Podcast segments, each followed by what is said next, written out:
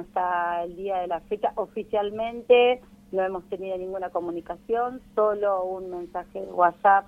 de mm, Fabián Rivas, el presidente del Consejo Escolar, eh, pero bueno, muy informalmente y bueno, nosotros lo que esperábamos realmente para una noticia tan importante para la comunidad educativa era una información oficial, ¿no? Realmente eh,